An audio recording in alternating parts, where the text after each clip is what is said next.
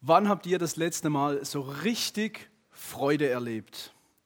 Also so richtig kann ich mich das letzte Mal daran erinnern, als meine Tochter zur Welt gekommen ist und es meiner Frau gut ging und sie alles gut überstanden hat. Da hatte ich wirklich eine große Freude. Was war es bei dir? Bist du gerade verliebt? Ein lange sehntes Ziel erreicht? Ein Geschenk bekommen? Dein Lieblingsverein hat gewonnen. Was ist der Grund deiner Freude?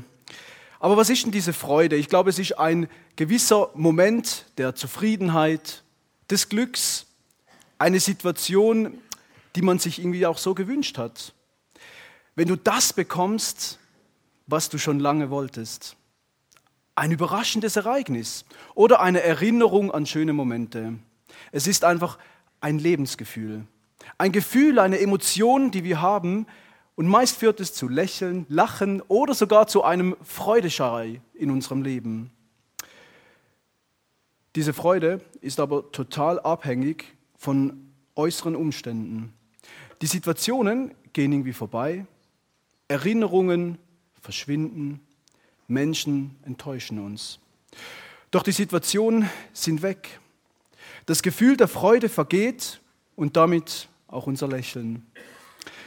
Das Lebensgefühl der Freude können wir selbst nur ganz kurzfristig produzieren mit einer Achterbahn oder sowas oder mit anderen Freunden, die uns ganz kurzfristig dieses Gefühl der Freude vermitteln. Doch all diese Freuden, sie verblassen und vergehen. Doch heute wollen wir von einer Freude hören, die niemals vergeht. Die Predigt ist überschrieben mit Jesus sehen, Freude, die nie vergeht. Es war an dem Abend, als Jesus seinen Jüngern die Füße gewaschen hat, da begann der Abschied.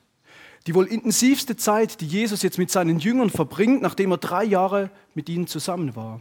Im Johannesevangelium Kapitel 13 bis 17 sehen wir, wie Jesus in seinen letzten Reden nochmal sein Herz ausschüttet vor dem engsten Kreis der Jünger. Er erklärt ihnen, wie entscheidend es ist, dass sie einander lieben, dass sie einander die Füße waschen und gemeinsam an ihm bleiben.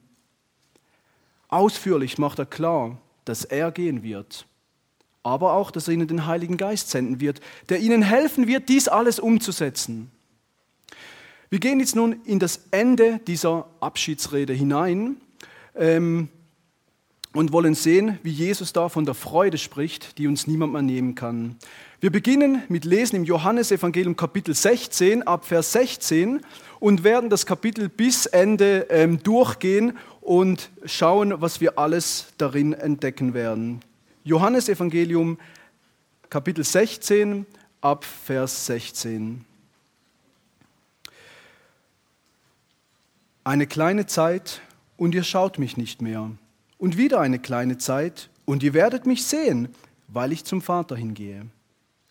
Einige von seinen Jüngern sprachen nun zueinander, was ist denn dies, was er zu uns sagt? Eine kleine Zeit und ihr schaut mich nicht und wieder eine kleine Zeit und die werden mich schauen und weil ich zum Vater hingehe, da sprachen sie, was ist denn das für eine kleine Zeit, wovon er redet? Wir wissen nicht, was er sagt.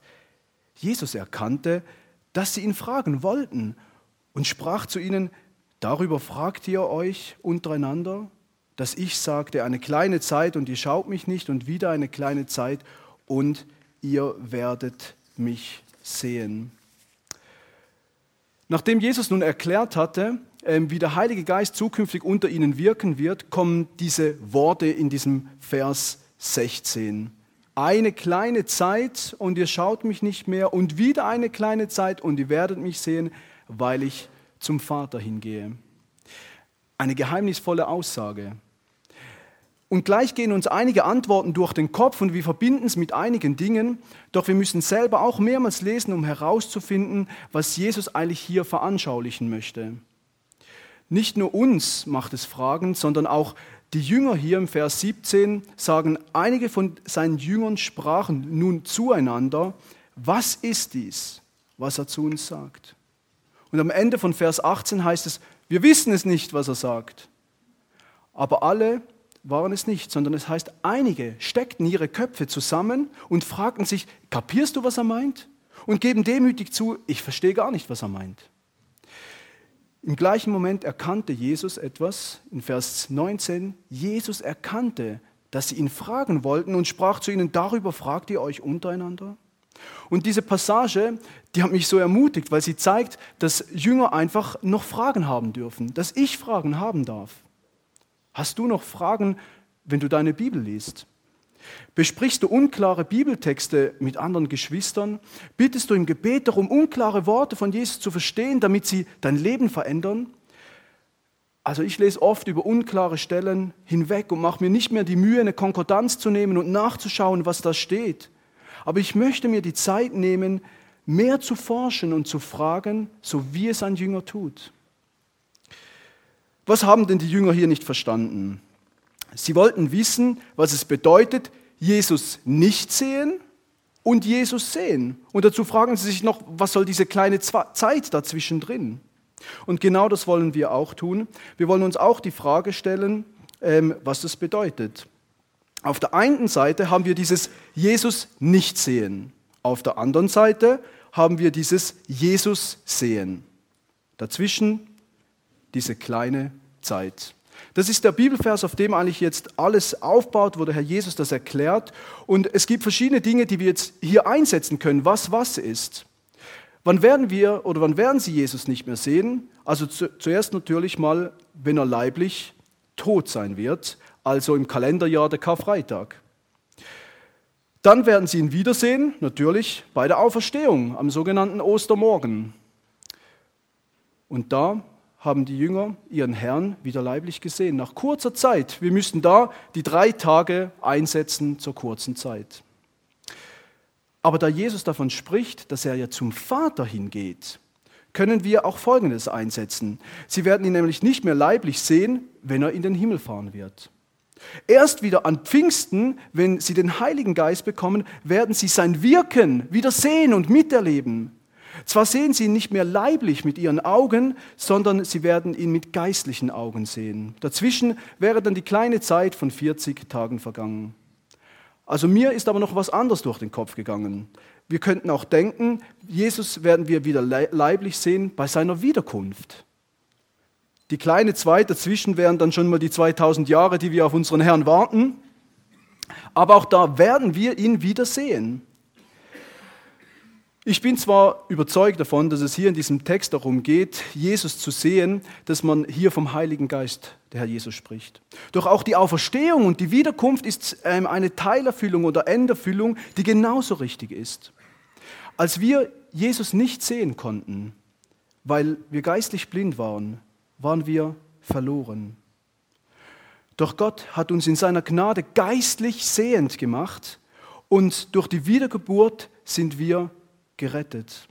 Wir dürfen an die Kraft der Auferstehung glauben, an den Heiligen Geist, dass sein Wirken in uns lebt und an die Wiederkunft glauben und sie erwarten.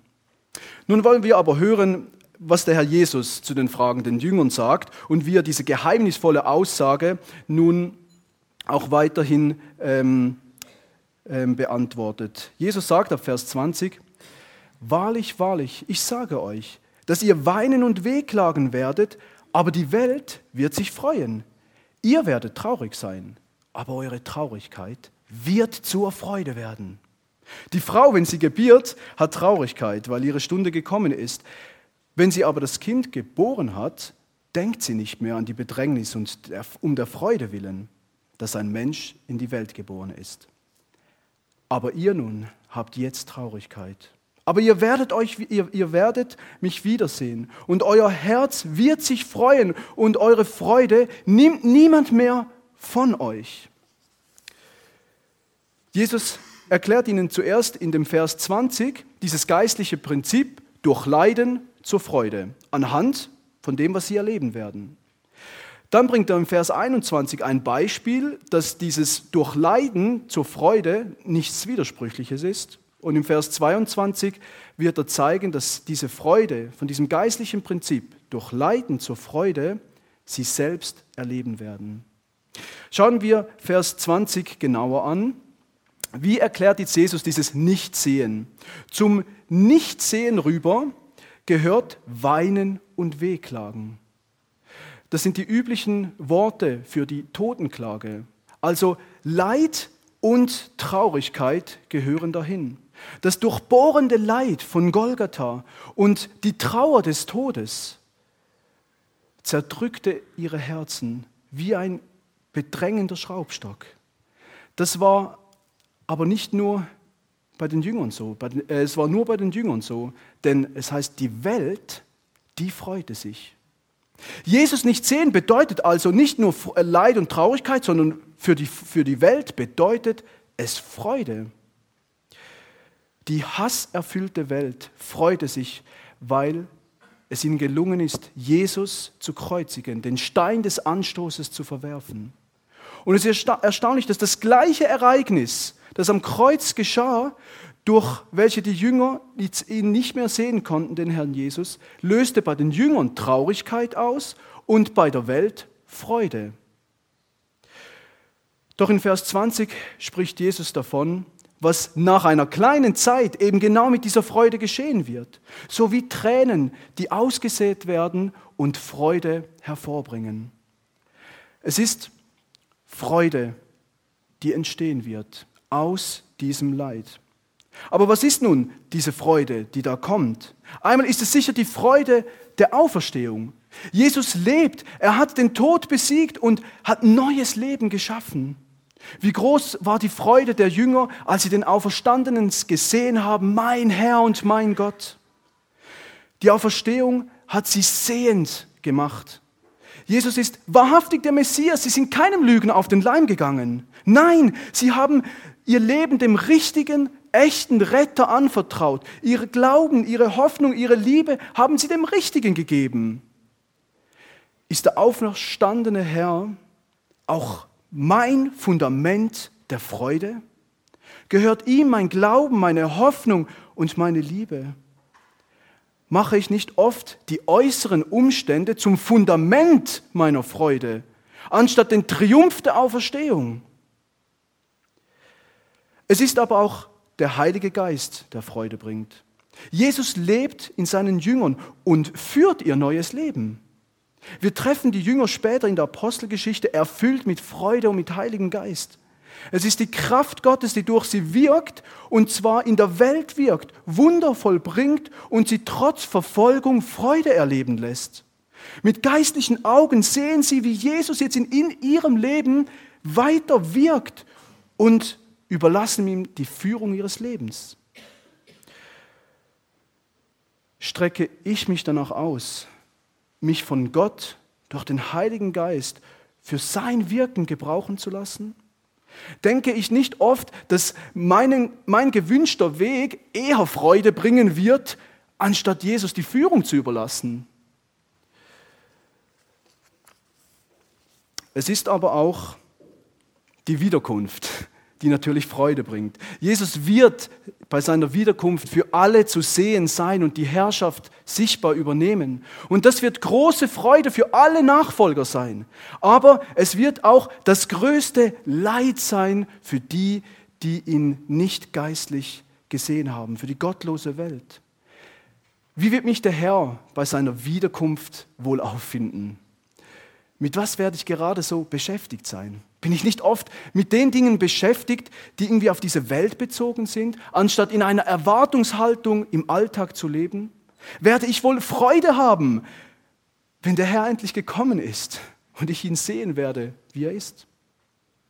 Und schon wieder haben wir das gleiche Ereignis, welches den einen Freude bereitet und den anderen Leid. Der Blick auf das Kreuz wird bei seiner Wiederkunft den Jüngern Freude sein und der hasserfüllten Welt Leid. Paulus sagt das Gleiche in 1. Korinther 1, Vers 18, denn das Wort vom Kreuz ist denen, die verloren gehen, Torheit. Uns aber, die wir errettet werden, ist es Gottes Kraft. Jesus erklärt jetzt gerade das für die Menschen unverständliche geistliche Prinzip durch Leiden zur Freude. Und das durchzieht die komplette Bibel. Traurigkeit, Leid, Verfolgung, Versuchung, Züchtigung ist das Saatgut der Freude. Es bedeutet für uns also, Freude ist nicht abhängig von unseren, unseren Umständen, die wir um uns haben, sondern von unserem Blickwinkel. Du erlebst gerade eine schwere Situation, verstehst Gottes Ziel dahinter gar nicht. Es scheint keine Freude zu werden. Paulus schreibt in Hebräer 12, Vers 11, alle Züchtigung aber scheint für die Gegenwart nicht ein Gegenstand der Freude, sondern der Traurigkeit zu sein. Danach aber gibt es die friedsame Frucht der Gerechtigkeit denen, die durch sie geübt worden sind. Dich erdrücken viele Versuchungen, Sünde schleicht sich ein, der Kampf scheint nie aufzuhören und unaufhörlich zu sein und sowas von unnötig. Petrus schreibt einen zerstreuten Christen in 1. Petrus 1, Vers 6, frohlockt dir jetzt eine kurze Zeit, wenn es nötig ist, betrübt seid durch mancherlei Versuchung. Du hast viel tiefes Leid erlitten, nicht nur einmal. Von Kindheit an folgt ein Leid das nächste in deinem Leben. Keine Freude scheint jemals dieses Leid noch vergelten zu können. Die Leidensliste von Paulus spiegelt genau so ein Leben wider. Und er sagt in Römer 8, Vers 18, denn ich halte es dafür, dass die Leiden der Jetztzeit nicht wert sind, verglichen zu werden mit der zukünftigen Herrlichkeit, die an uns offenbar werden soll. Es bedeutet für uns, Freude ist nicht abhängig von unseren äußeren Umständen, sondern von deinem eigenen Blickwinkel der Situation. Nur ein Blickwinkel ist Freude. Jesus sehen, siegreich auferstanden, in uns lebend und herrschend wiederkommend. Wie es in Hebräer 12, Vers 2 heißt, aufschauend, hinschauend auf Jesus, dem Anfänger und Vollender des Glaubens, der die Schande nicht achtet, für die vor ihm liegende Freude des Kreuzes geduldete und sich gesetzt hat zur Rechten des Thrones Gottes. Jesus sah selbst die Leiden des Kreuzes immer mehr auf sich zukommen. Immer drückender wurde diese Bedrängnis von Spott, Schande, schreckliche Folter und dann der leidvolle Todeskampf am Kreuz. Verlassen, verraten und mit der Sünde der Welt bedeckt, vom himmlischen Vater verlassen, doch er blickte auf die dahinterliegende, noch nicht sehende Freude. Niemand, niemand hat uns dieses geistliche Prinzip durch Leiden zur Freude vorgelebt wie unser Herr Jesus Christus. Doch er spricht in Vers 20 nicht von seinem Leiden, die er jetzt dann für seine Jünger durchstehen wird. Er spricht von der Traurigkeit, die die Jünger erleben werden. Jesus ist nicht mit seinem Leiden beschäftigt, sondern mit dem Leiden seiner Nachfolger. Das ist unglaublich tröstlich für mich. In Vers 21 macht er nun ein Beispiel, dass das geistliche Prinzip durch Leiden zur Freude nichts Widersprüchliches ist. Nein, es ist etwas ganz Natürliches. Die Frau, wenn sie gebiert, hat Traurigkeit, weil ihre Stunde gekommen ist. Wenn sie aber das Kind geboren hat, denkt sie nicht mehr an die Bedrängnis, um der Freude willen, dass ein Mensch in die Welt geboren ist. Dreimal durfte ich schon miterleben, wie ein Mensch im Bauch meiner Frau herangewachsen ist und in die Welt hineingeboren ist. Mit zunehmender Schwangerschaft rückte diese Stunde näher. Die Bedrängnis nahm zu. Es gab kein Zurück mehr.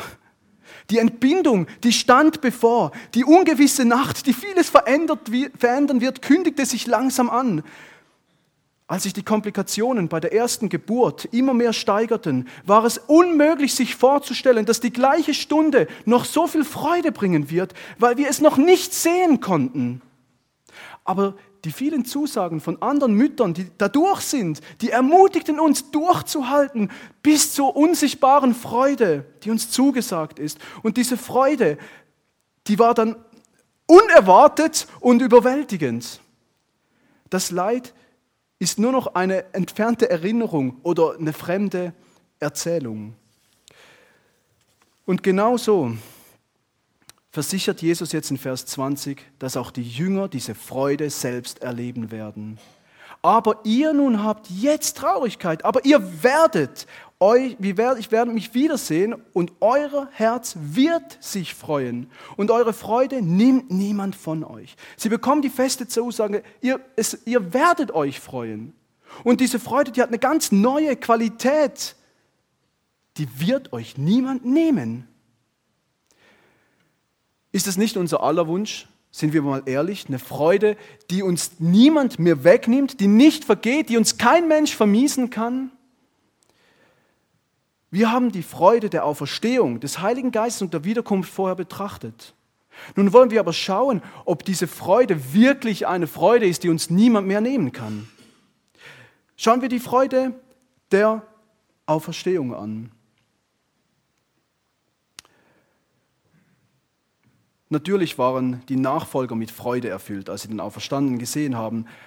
Aber ist es nicht eine Freude, die vergeht, wenn der Herr Jesus wieder geht und leiblich nicht mehr anwesend ist? Und wer aber so wie wir den Auferstandenen nie leiblich gesehen haben, dürfen trotzdem Freude an der Auferstehung haben. Petrus erklärt es in 1. Petrus 1, Vers 3 bis 5. Gott hat uns wiedergezeugt zu einer lebendigen Hoffnung durch die Auferstehung Jesu Christi von den Toten zu einem unvergesslichen und unbefleckten und unverwelklichen Erbteil, das in den Himmeln aufbewahrt ist für euch. Seht ihr dieses unvergängliche, dieses unbefleckte und unverwelkliche Erbteil vor euren Augen? Nein, Nichts sehen wir davon. Doch wir haben eine lebendige Hoffnung, dass dieses Erbteil im Himmel auf uns wartet, auch wenn wir es jetzt nicht sehen können. Und diese lebendige Hoffnung der Erlösung dürfen auch wir haben, weil Jesus auferstanden ist. Das ist doch Grund zur Freude. Nichts und niemand kann uns diese lebendige Hoffnung nehmen. Keine schrecklichen Umstände, kein böser Mensch. Durch die Auferstehung dürfen wir eine Freude besitzen, die uns niemand wegnehmen kann.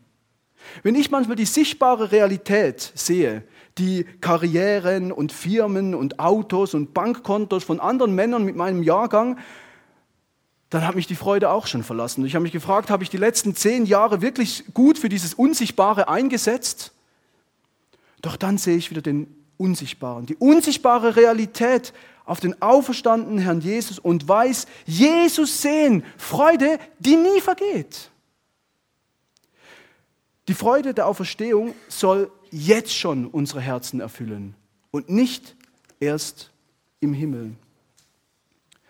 Aber nicht nur die Freude der Auferstehung ähm, kann uns niemand nehmen, sondern auch die Freude des Heiligen Geistes. Als die Jünger nach Pfingsten den Heiligen Geist empfangen haben, wirkte Jesus durch seine Jünger weiter. Sie erlebten, wie sie eben diese Wunder vollbracht haben und Verfolgung ertragen konnte und freudig geblieben sind. Jesus erklärt den Jüngern in der Abschiedsrede ganz genau, wie der Heilige Geist wirken wird. Er sagt, er wird Jesus bezeugen und verherrlichen. Er wird euch an meine Worte erinnern, sie lehren und aufschließen. Der Heilige Geist ist persönlich aktiv in ihrem Leben beteiligt. Und genau darin besteht ja die Beziehung zu Gott. Der Heilige Geist ist wie ein Scheinwerfer, der beständig Jesus und sein Wort beleuchtet. Er lässt uns Jesus sehen. Jesus sagt, der Heilige Geist wird bei euch sein in Ewigkeit und er bleibt bei euch. Dass Jesus so in uns Nachfolgern lebt, ist eine Freude, die uns niemand mehr wegnehmen kann. Wenn ich beim Lesen der Bibel auf Sünde wie Hochmut, Trägheit, falsche Prioritäten, Fleischeslust hingewiesen werde, dann erlebe ich, wie der Heilige Geist mich nicht in Ruhe lässt, bis durch Buße wieder Freude einkehrt. Freude nicht, weil ich jetzt gesiegt habe über irgendwas, sondern weil der Heilige Geist mir den Blick wieder auf den Sieg richtet, den Jesus vollbracht hat. Jesus sehen, Freude, die nie vergeht. Okay, die Freude der Auferstehung und des Heiligen Geistes, die kann uns niemand mehr nehmen. Wie ist es aber mit der Freude der Wiederkunft?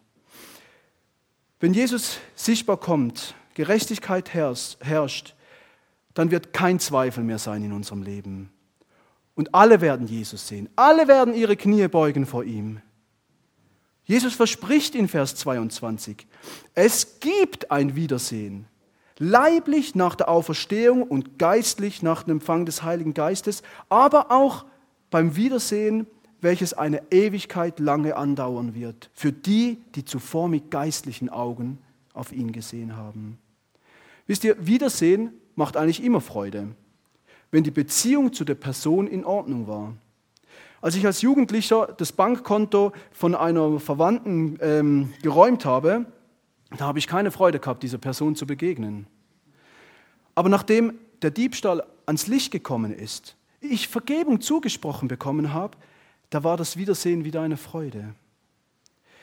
Wenn zwischen mir und Jesus alles in Ordnung ist, dann werde ich mich nicht nur am Tag seiner Wiederkunft freuen, sondern ich freue mich heute auf das Wiedersehen. Ja, ich erwarte und ich sehne mich nach diesem Treffen.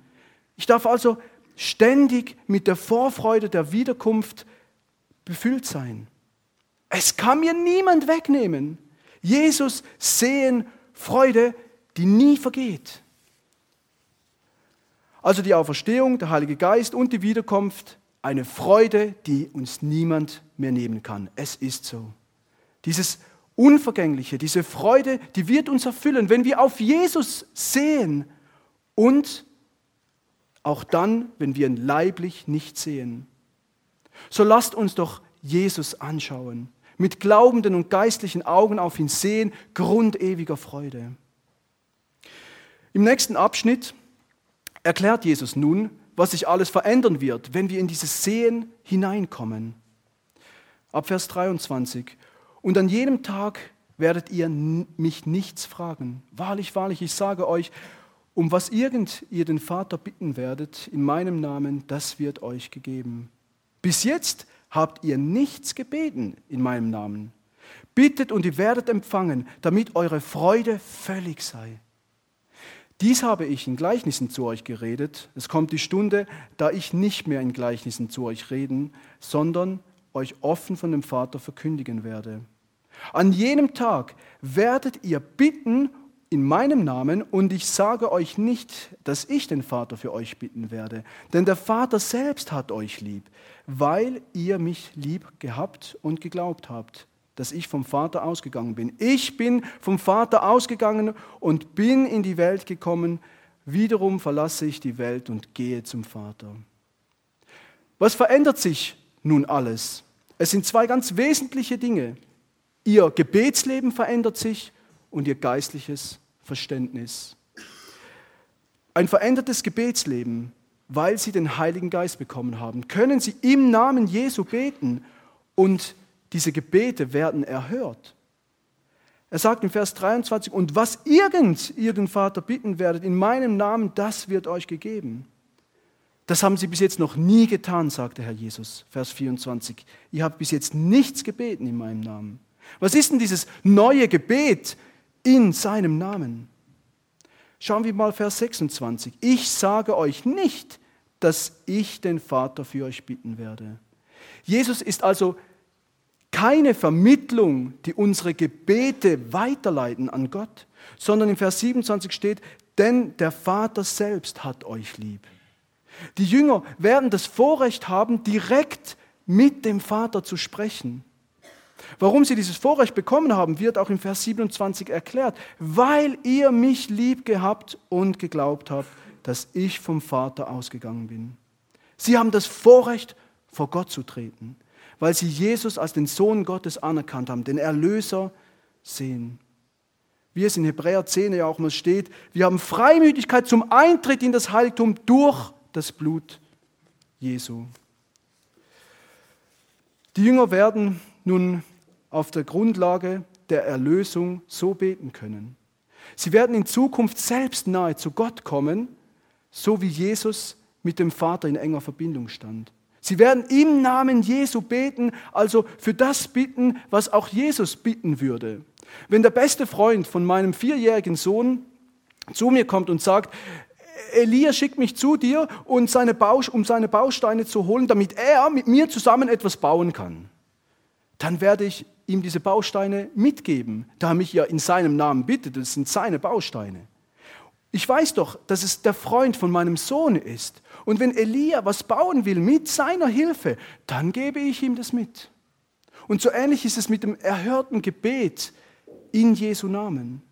Wenn wir es zulassen, dass der Heilige Geist uns Anliegen von Jesus aufs Herz legt, dann werden wir im Namen Jesu Gott darum bitten dürfen. Und Gott wird dieses Gebet so erhören, wie es vorgesehen ist.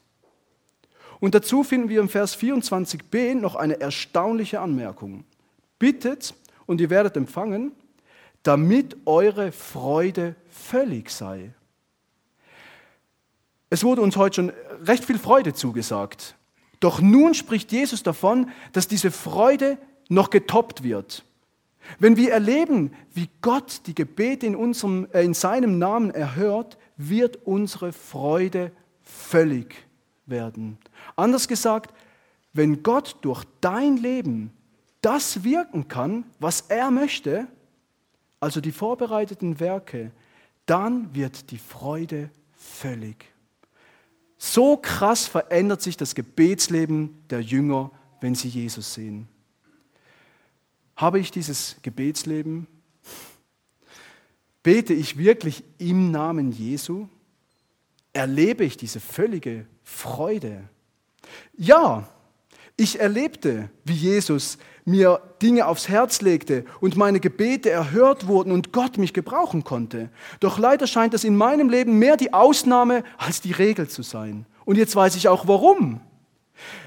Weil wie soll meine Freude völlig werden, wenn ich gar noch nicht mal auf der Grundlage der Freude stehe und die nicht vor Augen habe? Wenn ich, wenn ich mich beständig an den Auferstandenen erfreue, dem Heiligen Geist Raum gebe und die Wiederkunft erwarte, also auf Jesus sehe, dann werde ich im Namen Jesu beten und meine Freude wird völlig sein. Jesus sehen, Freude, die nie vergeht. Aber nicht nur das Gebetsleben wird sich verändern, sondern auch das geistliche Verständnis. Der Heilige Geist führt sie in alle Wahrheit. In Vers 25 formuliert Jesus es so. Dies habe ich in Gleichnissen zu euch geredet. Es kommt die Stunde, da ich nicht mehr in Gleichnissen zu euch rede, sondern euch offen von dem Vater verkündigen werde. Also im Nichtsehen war es war vieles schwer zu verstehen, was Jesus sagen wollte, obwohl er ja schon Gleichnisse, das heißt Bilder zur Veranschaulichung benutzt hat. Die Gleichnisse erklären, wer der Vater ist, wer der Sohn ist, was Erlösung ist, wie Rettung funktioniert und so weiter. Doch erst im Sehen wird das alles klar verständlich werden. Nach der Auferstehung öffnet Jesus den Emmaus-Jüngern die, die Augen und sie sehen im Alten Testament Jesus. Als sie den Heiligen Geist bekommen haben, konnten sie selber die Worte Jesu lehren, weitergeben. Bei der Wiederkunft werden letztendlich alle Verständigungsfragen geklärt oder sie werden uns nicht mehr interessieren. Wenn ich beim Lesen der Bibel eine Eigenschaft oder ein Handeln Gottes mal tiefer verstehe, dann, dann ist das so eine Freude im Herzen. Doch ich habe gemerkt, dass der Heilige Geist mir nur immer dafür die Augen öffnet, was gerade dran ist. Ein Bruder sagte mal zu mir, deine Erkenntnis ist so groß, wie du bereit bist, dieser Erkenntnis gehorsam zu sein. Ich möchte wie die Emmaus-Jünger Jesus in der Bibel sehen und ihm gehorsam folgen und unvergängliche Freude erleben. Jesus sehen, Freude, die nie vergeht. Nun kommen wir zum letzten Abschnitt, ab Vers 29. Seine Jünger sprechen zu ihm. Siehe, jetzt redest du offen und sprichst kein Gleichnis. Jetzt wissen wir, dass du alles weißt und nichts nötig hast, dass dich jemand fragt. Darum glauben wir, dass du von Gott ausgegangen bist. Jesus antwortet ihnen, glaubt ihr jetzt? Siehe, die Stunde kommt und ist gekommen, dass ihr zerstreut werdet, jeder in das Seine, und mich alleine lasst. Und ich bin nicht alleine, denn der Vater ist bei mir. Dies habe ich zu euch geredet, damit ihr Frieden habt. In der Welt habt ihr Bedrängnis. Aber seid guten Mutes, ich habe die Welt überwunden. Die Jünger denken also, dass sie nun verstanden haben und dass sie glauben. Jetzt wissen wir, darum glauben wir. Sie haben verstanden und glauben, dass Jesus wirklich der Sohn, nee, dass er von Gott kommt. Aber sehen Sie Jesus schon als den Sohn Gottes? Jesus hinterfragt nochmal, glaubt ihr jetzt? Habt ihr wirklich verstanden und glaubt, wer ich bin und was ich tun werde? Darf Jesus heute auch dein Glauben hinterfragen? Bist du vom Nichtsehen ins Sehen verrückt worden? Wurden dir die Augen geöffnet? So wie es in Apostelgeschichte 26, 18 steht, um ihre Augen aufzutun, damit sie sich bekehren von der Finsternis zum Licht und von der Gewalt Satans zu Gott, damit sie Vergebung der Sünden empfangen und ein Erbe unter denen, die durch den Glauben an mich geheilt, geheiligt sind. Ohne Wiedergeburt kann niemand Jesus sehen, weder geistlich noch leiblich. Du hast schon viel Wissen über Jesus. Du glaubst irgendwie auch schon. Dann übergib die Führung deines Lebens ganz an Jesus. Lass los, was dich noch hält, alle Zweifel, alle Ängste. Lass es zu, dass der Heilige Geist dich überführt und schau allein auf Jesus. Jesus sehen, Freude, die nie vergeht. Die Jünger bezeugen jetzt gerade, dass sie nun verstehen und glauben. Und Jesus, was macht er mit dieser Aussage? In Vers 32, er sagt ihnen, wie es mit ihrer Nachfolge in der Realität weitergehen wird dass ihr zerstreut werdet, jeder in das Seine, und mich alleine lässt. Auch wenn sie nun verstanden haben und Glauben haben, werden sie Jesus alleine lassen.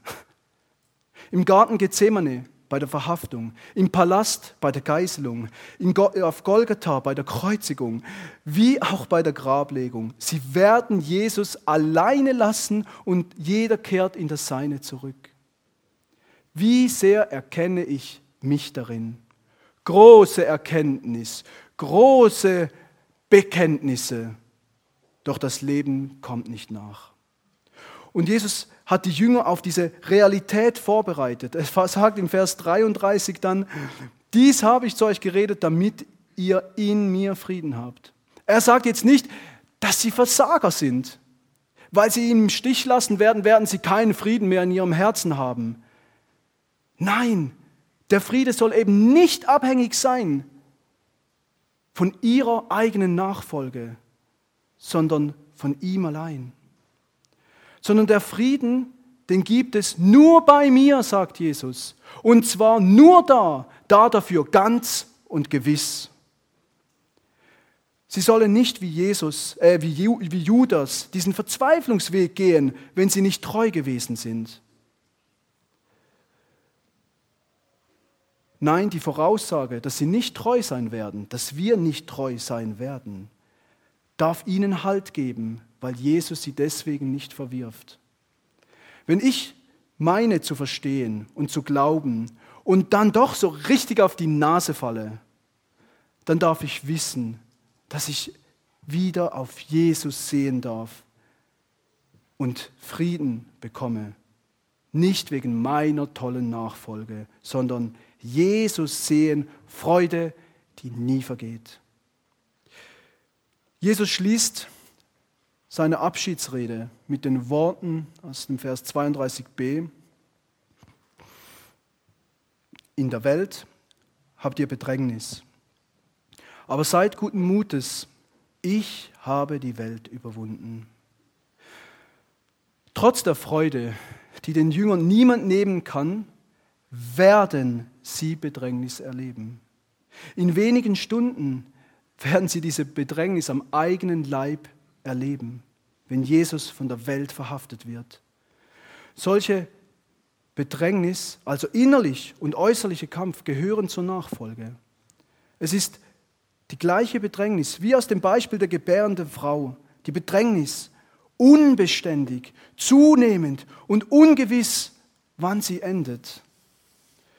So wird es allen Nachfolgern Jesu zu allen Zeiten gehen, bis er wiederkommt. Nicht, dass jede äußerliche Verfolgung erdulden muss, doch jeder Nachfolger erlebt Bedrängnis im Jesu Namen.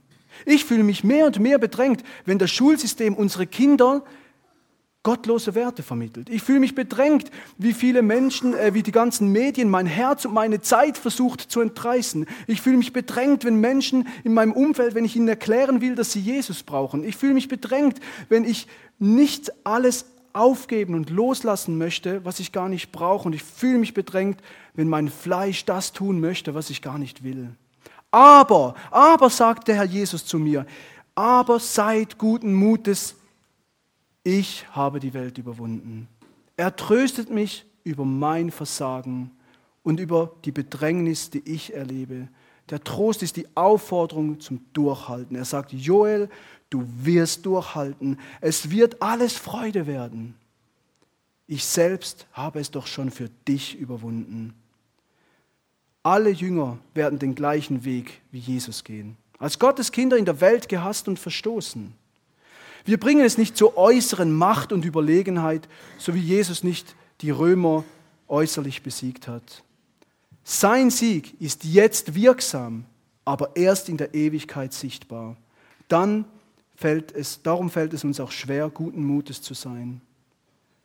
Paulus erklärt es den Korinthern. Gott aber sei Dank, der uns den Sieg durch unseren Herrn Jesus Christus gibt.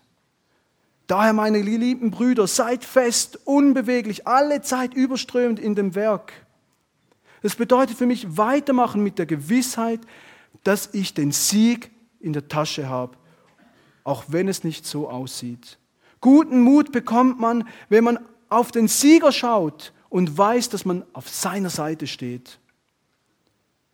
So wie Moses gesagt, von ihm gesagt wird, er hielt standhaft aus, als sähe er den Unsichtbaren.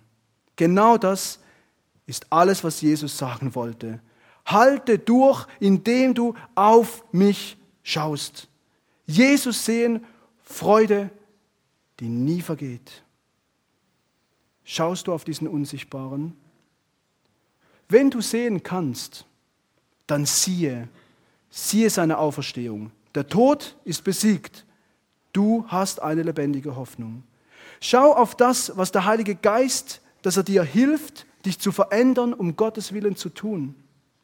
Schau erwartungsvoll auf seine Wiederkunft, indem du dein Leben auf diesen Moment ausrichtest. So wirst du eine Freude in dir haben, die nicht einfach weggenommen werden kann, wenn deine Umstände sich verändern. Der letzte Abend, den die Jünger jetzt mit Jesus verbracht haben, ist bald zu Ende. Gleich werden sie aufbrechen zum Garten, wo der Leidensweg Jesus beginnt. Jesus wird aber davor in einem hohepriesterlichen Gebet für sie beten.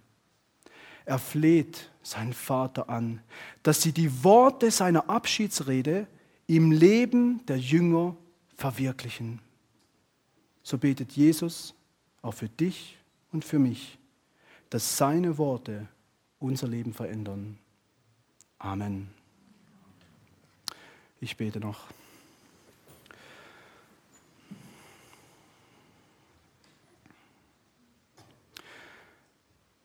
Himmlischer Vater, wir wollen dir einfach Danke sagen für diesen unglaublichen Samen, den du auf diese Welt gegeben hast in Jesus Christus, der durch Leid aufgegangen ist und uns alles gegeben hat, Herr. Danke, dass wir darauf sehen dürfen und dass unsere Freude darin liegt, den auferstandenen Herrn zu sehen, ihn wirken zu lassen in unserem Alltag und auf ihn zu warten. Herr, darin liegt unsere Freude und Herr, wir alle haben schon so viel Freude in unserem Leben erlebt, wie sie gekommen und gegangen ist. Und ich wünsche mir, dass wir neu lernen dürfen, dass ich neu lerne, wirklich auf diesem Fundament meine Freude zu sehen die nicht einfach genommen wird und ich wieder in ein Loch stürze, sondern dass das das Fundament ist und alle weltlichen Freude einfach als Zückerle obendrauf sehen darf, Herr, aber nicht mehr. Danke, dass du uns dabei hilfst und dass du auch für uns betest, dass diese Worte unser Leben im Alltag verändern und wir auf dich warten dürfen und dich auch erwarten dürfen. Amen.